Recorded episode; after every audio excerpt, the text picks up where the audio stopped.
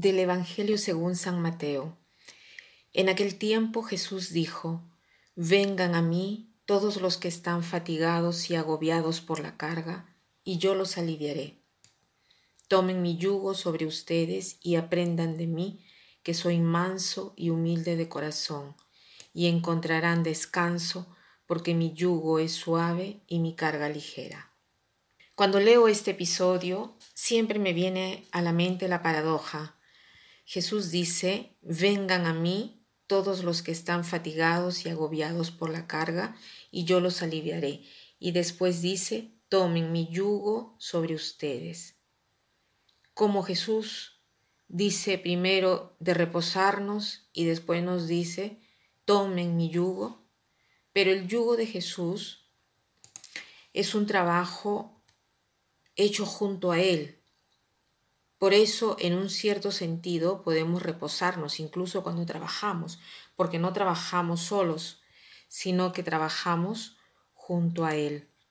Hoy quiero eh, detenerme sobre todo en esta afirmación. Jesús dice, aprendan de mí que soy manso y humilde de corazón. Quiero reflexionar sobre esta palabra manso. ¿Qué cosa significa la mansedumbre? La mansedumbre es una virtud que se ha dejado de lado. Es una virtud que se confunde con la debilidad, con la timidez, con la falta de fuerzas. Una persona mansa es una persona que no da fastidio, que se pone en un ángulo, que, toma, que, no, que no toma ninguna iniciativa, una persona que, que no cuenta. El manso parecería ser una persona silenciosa, humilde. En cambio, la mansedumbre es otra cosa. La mansedumbre quiere decir tratar de buscar y reflexionar antes de hablar y de obrar. Ser manso quiere decir ser dueño de uno mismo, de manera tal que al relacionarse sea siempre gentil, incluso frente a las personas arrogantes que quieren usurpar, apoderarse de los derechos de los demás. El manso no es que no defiende sus derechos, defiende sus derechos, tal vez no los suyos, sino el derecho de los demás siempre. Es más, habla en voz alta, pero su modo de hablar es un modo no autoritario, sino es un modo que influye, o sea, un modo de hablar en el sentido que corresponde a lo que el manso vive.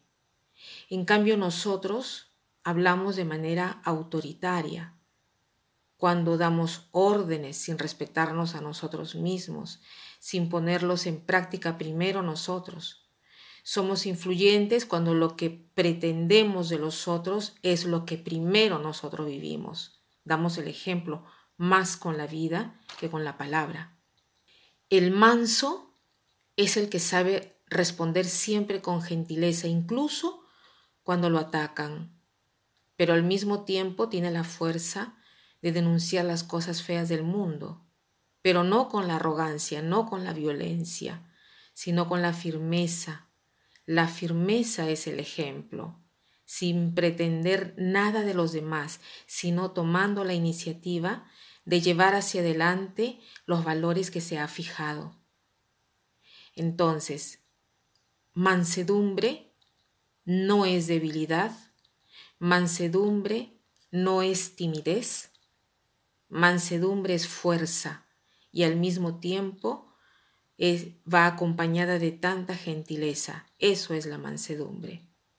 Y nosotros somos mansos en la medida que logremos pensar en reflexionar sobre nuestras acciones, a poner en acto solamente cuando vemos que es prudente, cuando vemos que podemos lograr nuestro objetivo sin contradecir los valores que hemos abrazado. Hoy entonces el Señor nos quiere decir, aprende de mí, aprende de mí que soy manso, aprende a defender los derechos de los demás, pero con fuerza y al mismo tiempo con tanto dominio de ti mismo. De otra manera, te pones al mismo nivel de aquellos que te combaten. Y para terminar, quiero citar esta frase que dice así, amo las personas mansas porque son aquellas que convierten más habitable este mundo. Amo las personas mansas porque son aquellas que convierten más habitable este mundo. Que pasen un buen día.